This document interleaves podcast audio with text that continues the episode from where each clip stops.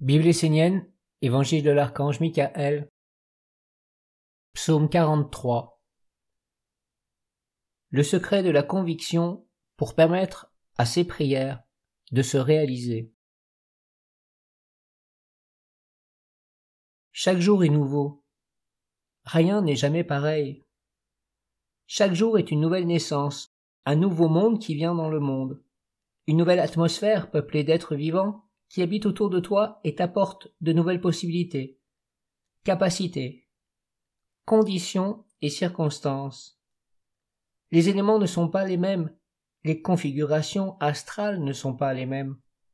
Alors pourquoi cherches-tu à cristalliser ta façon d'être et le travail que tu accomplis pour aller vers la lumière et la vie? Trouve dans ta méditation, dans ta prière, dans ton travail, la puissance de la conviction. Aujourd'hui, si tu estimes que tu n'as pas de résultat dans ta prière, c'est que tu n'as parlé qu'avec ta bouche, que tu n'as bougé que ta main, que tu n'as senti qu'avec tes sens tournés vers l'extérieur. En vérité, tu dois t'unir au monde divin avec ton âme. Une cloche qui retentit dans le village voisin, voilà ce à quoi ressemble la prière d'un homme actuel. Rares sont les paroles sincères qui parviennent à atteindre le monde divin. Bien souvent, elles demeurent prisonnières de la sphère du monde des hommes, et à long terme, elles deviennent stériles.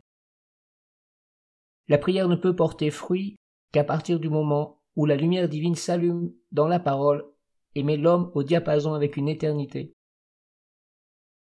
Par la parole magique, cette intensité, cette force, cette éternité, qui sont au-delà de tout, mais qui agissent dans la parole et deviennent puissantes par elle touche finalement le monde divin.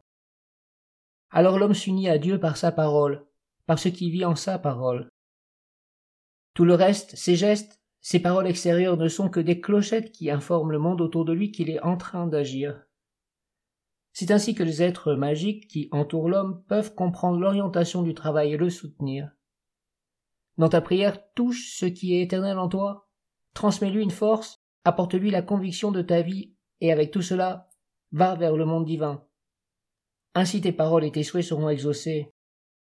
Sans cela, tu pourras prier toute ta vie sans jamais voir tes paroles commencer à se réaliser.